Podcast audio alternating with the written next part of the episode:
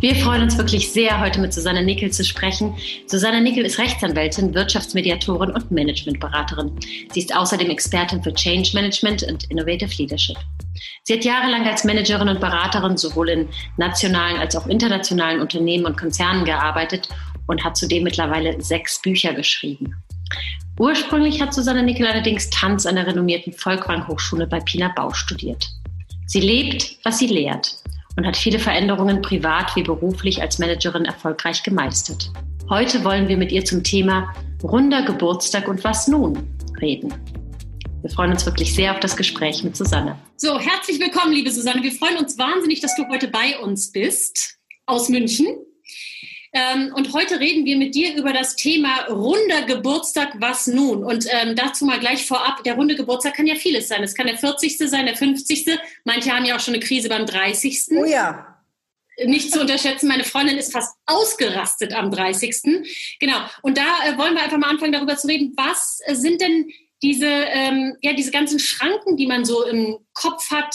Zäsuren sind ja grundsätzlich was Schönes im Leben. Das kann man ja auch positiv sehen, dass man sagt, so jetzt ist eine Zäsur, jetzt gucke ich mal zurück.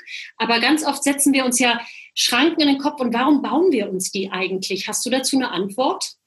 Also als erstes mal ganz herzlichen Dank euch für die Einladung und ich habe das Thema schon wieder erfolgreich verdrängt, runder Geburtstag, was man sieht, wie Frau dazu steht prinzipiell. Also selbst ich äh, bin nicht davor gefeit, ja. Insofern ja. Also wenn ich jetzt bei mir so zurückgucke, ist es witzigerweise so, oder was heißt witzigerweise, tragischerweise so, dass ich schon mit 23 mich zu alt gefühlt habe. Ne, so. Und das ist jetzt echt eine ziemlich lange Zeit her, dass ich 23 war, ja. Und ich denke dann irgendwie, wir Frauen, ich weiß nicht, wer uns das genau eingeimpft hat, dass wir immer denken, wir sind zu alt, ja. Und ich glaube, das ist auch genau der Grund, dass wir alle immer jung und hübsch und toll und perfekt sein wollen. Und das ist genau der Grund, weswegen dann so runde Geburtstage einen so bewusst machen, oh Gott, jetzt geht das nächste Jahrzehnt los. Ich gehe jetzt auf die sechs zu, wenn ich ganz ehrlich bin, ja. Und das ist ja echt schon so äh, 60, ja. Also ich bin schon 50 sozusagen, das will ich damit sagen, ja. ja. Und, ähm, und da gehst du auf die sechs zu dann. Und ich glaube, ja. das ist so der Punkt, dass du dann echt ähm, denkst, oh Gott, was ist es? Und ich glaube aber, das ist so, es hat verschiedene Faktoren. Ich glaube, wir können im Außen gucken, was es für Faktoren hat, aber auch in uns selbst. Also diese beiden Ebenen sehe ich da, ja. Genau, es ist ja, es schlagen ja auch ganz oft einfach so diese zwei Seelen in unserer Brust. Ne? Es ist ja einmal so diese Ratio und dann gibt's ja so diese Emotionalität und beide haben ja auch ihren Platz und beide haben ja auch ihre, ihren Sinn und ihre, ähm, wie sagt man, in ähm, Berechtigung. Aber die Frage ist ja so, wie kriegt man das so, so ein bisschen so in Einklang? Also eigentlich weiß ich, 40 ist eine Zahl, so, ja, ganz rational. Dann denke ich mir so, okay, scheiße, hm, wo bin ich denn, wo stehe ich denn jetzt so? Und dann ähm, merke ich so, mein mein, meine Intuition sagt mir vielleicht, ich möchte jetzt aber alles nochmal neu machen. So, wie kriege ich denn sozusagen beides in einem guten Einklang? Oder hast du da eine Idee, wie man da eine, einen Weg findet? Also ich war zum Beispiel vor meinem 50. Geburtstag ziemlich naja, angespannt, sagen wir es mal so vorsichtig ausgedrückt, weil ich dachte, oh Gott, jetzt bin ich echt alt, ja. Also wenn ich mit 20 alt war, mit 30, mit 40, mit 50 bist du es dann definitiv. Ich weiß Sag nicht. nächste Mal wieder. Ja. ja genau. Also ja, jetzt also, wirklich. Ja, und das ist so krass. Und dann hat, hat ein, ein, ein netter Freund zu mir gesagt, zwei Tage vorher, du bist übermorgen nur zwei Tage älter. Mhm.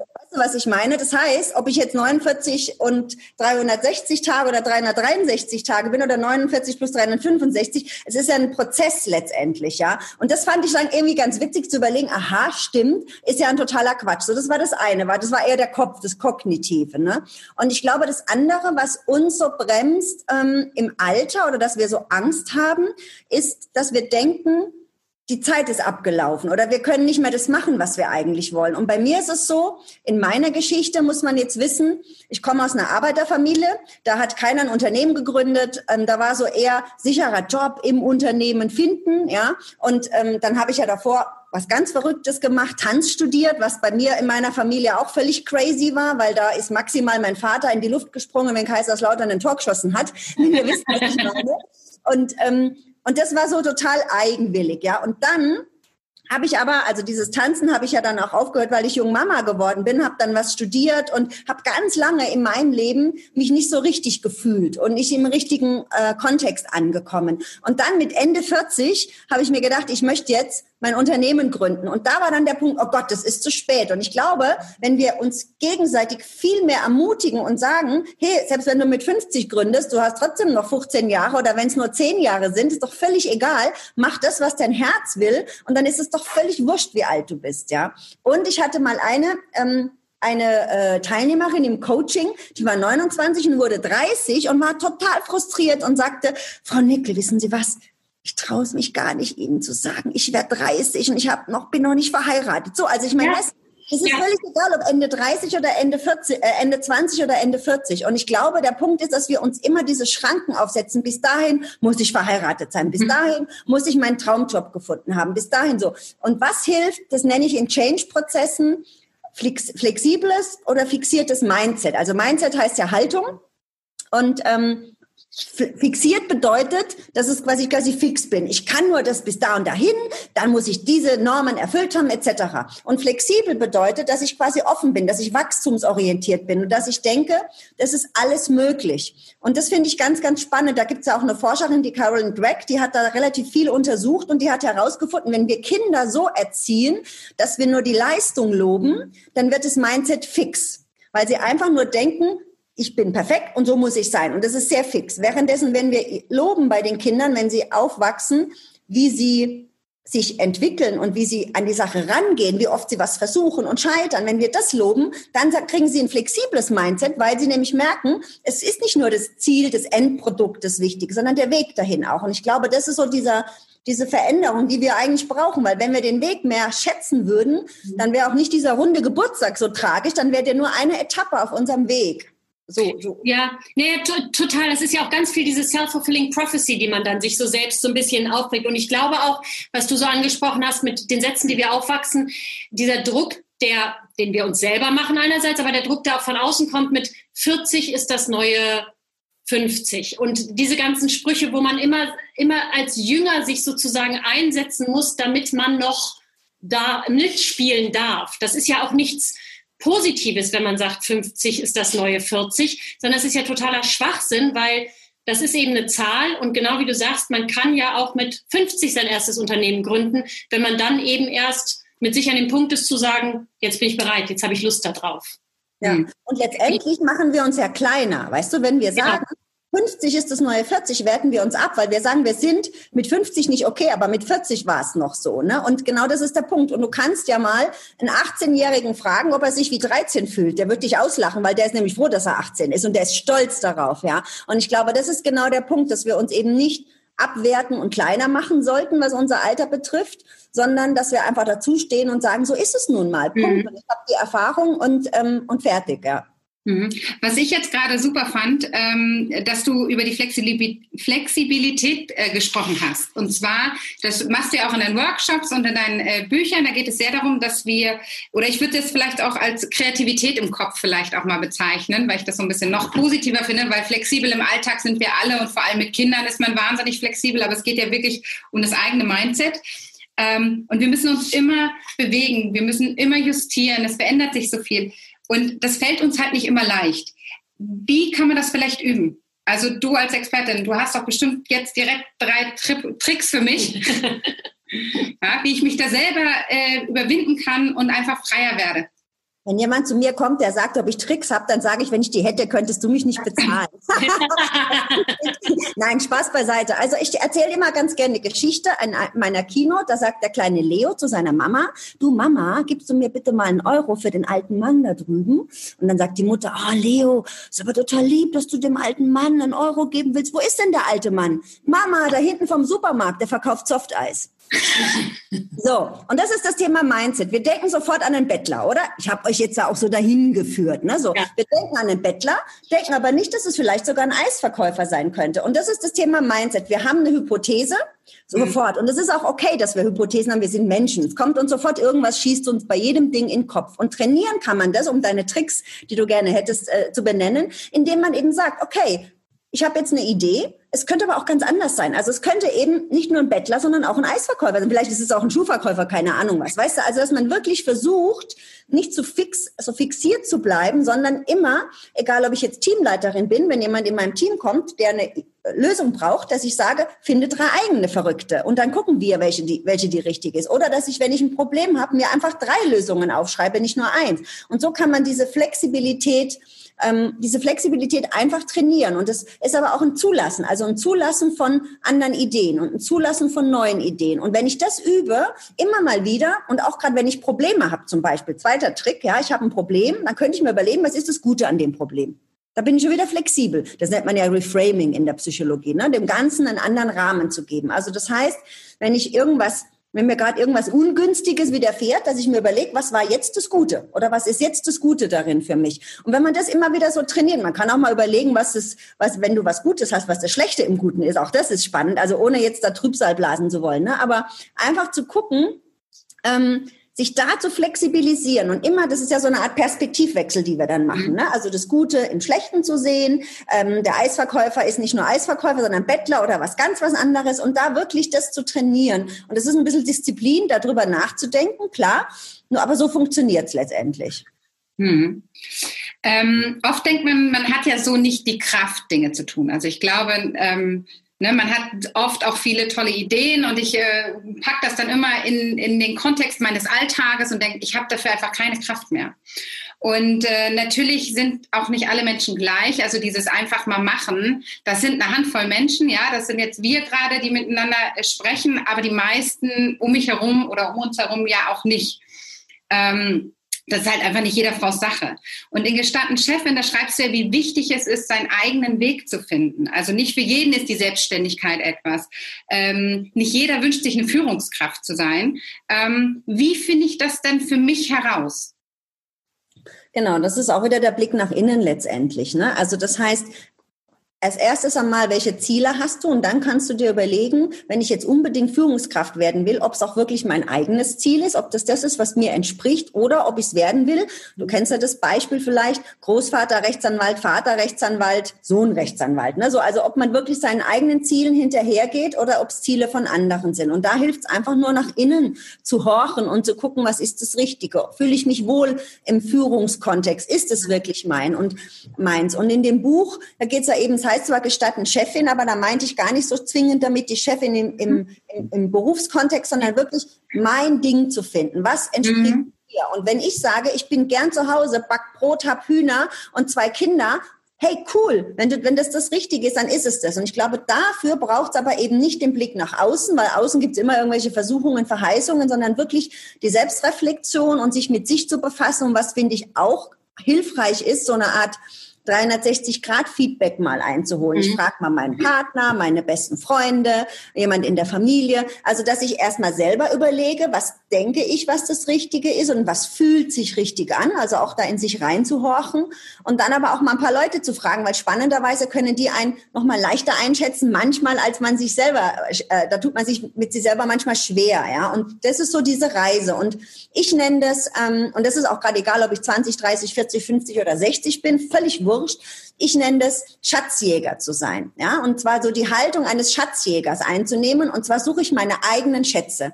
Und das ist ganz, ganz wichtig, weil wir sind ja hier auf der Welt, um irgendwas zu erfüllen. Wir wissen es nicht, die einen glauben, die anderen glauben nicht, völlig egal, aber wichtig ist ja irgendwas Sinnvolles zu tun. Das möchte ja jeder Mensch, ja. Und ich kann nur dann was Sinnvolles wirklich gut tun, wenn ich in meiner Stärke bin. Wenn ich nicht in meiner Stärke bin und äh, ich soll zum Beispiel, kann ein Beispiel von mir machen, 20 Excel-Tabellen programmieren, ich hasse Excel, ja, dann werde ich da nichts Sinnvolles drin finden und dann werde ich das auch nicht gut machen. Wenn ich aber Excel liebe und meine Augen leuchten bei Excel, es gibt ja solche Menschen, ne, und dann ist das genau das Richtige und dann stiftest du mit diesen Tabellen vielleicht auch einen übergeordneten Sinn. Und ich denke, das ist das, was es für jedes, jede Frau heißt, egal wie alt sie ist. Und ich kenne zum Beispiel ein Model, die ist 72, die hat irgendwie mit 70 erst angefangen, ja, äh, ihren Weg zu suchen. Und deswegen muss ich sagen, es ist völlig egal, wie alt du bist.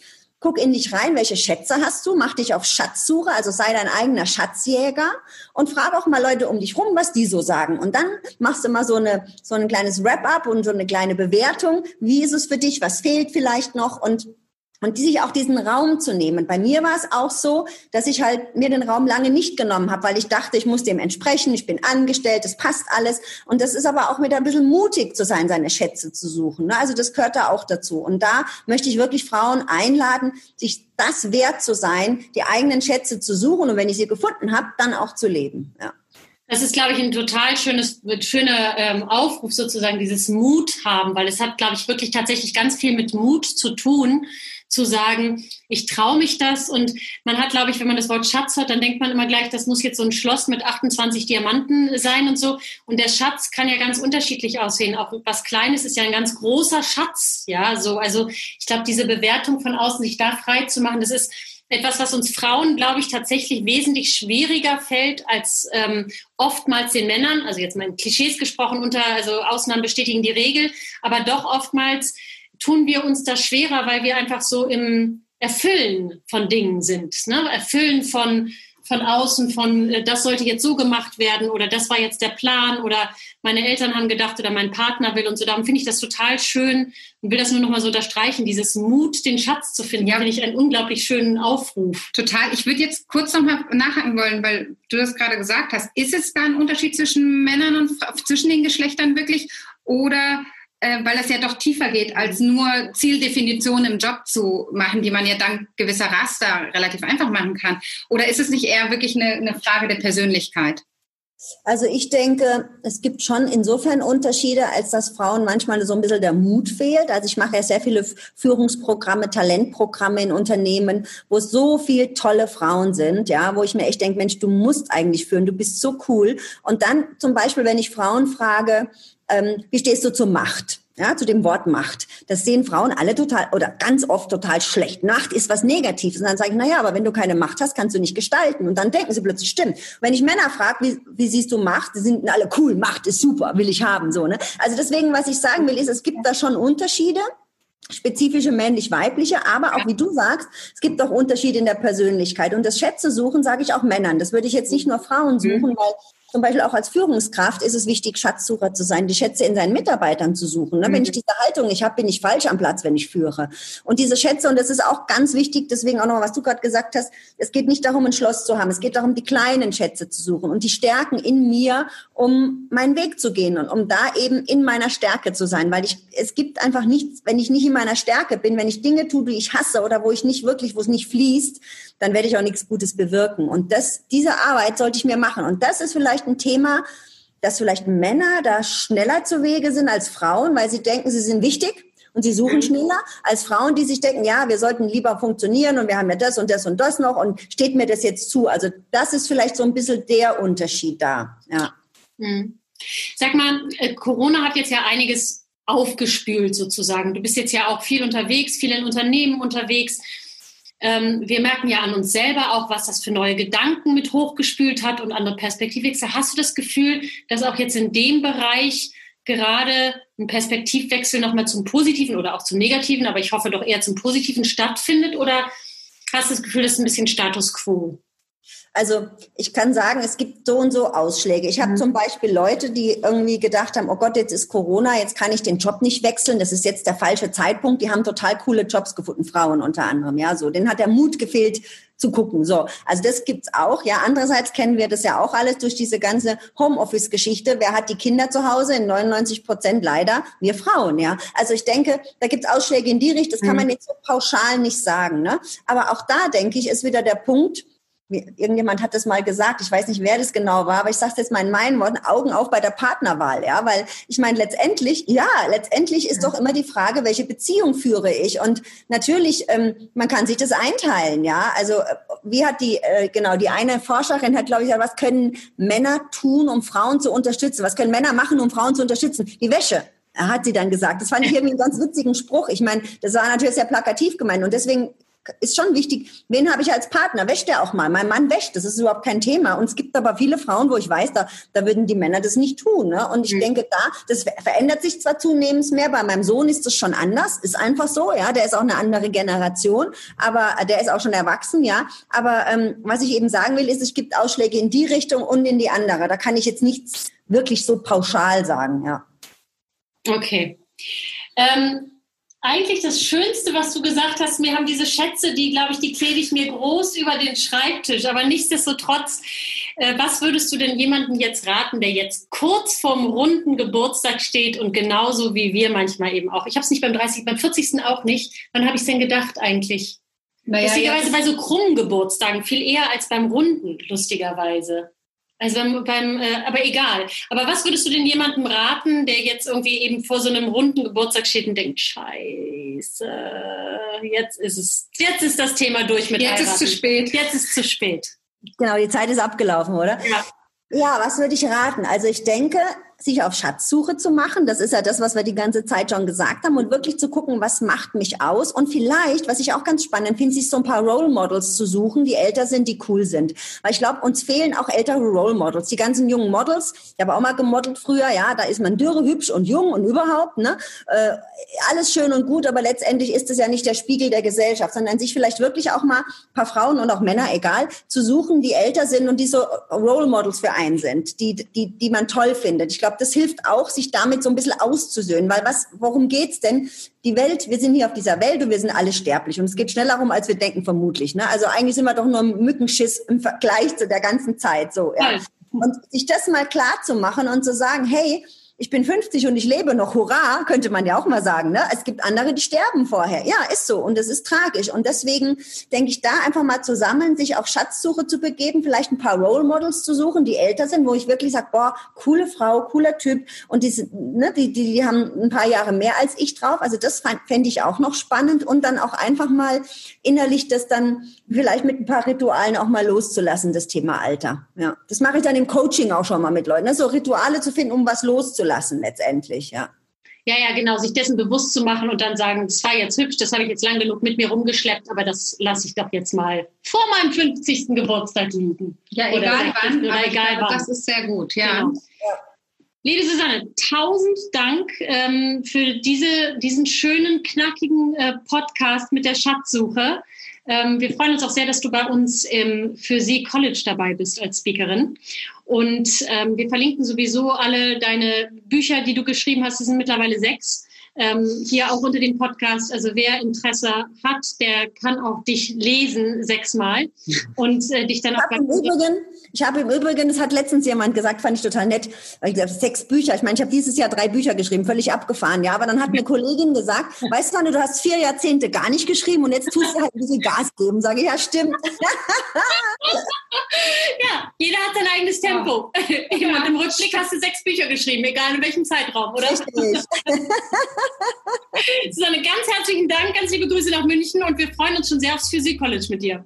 Ich danke euch. Tschüss. Tschüss. Wir freuen uns, wenn ihr einen Kommentar hinterlasst bei Apple Podcast oder Spotify. Wir freuen uns auch über Bewertungen, Anregungen und Themenvorschläge. Und wenn ihr keine Folge verpassen wollt, abonniert gerne den Kanal. Sharing is caring. Wir freuen uns natürlich, wenn ihr uns teilt und andere an unseren Gesprächen teilhaben lasst. Danke fürs Zuhören.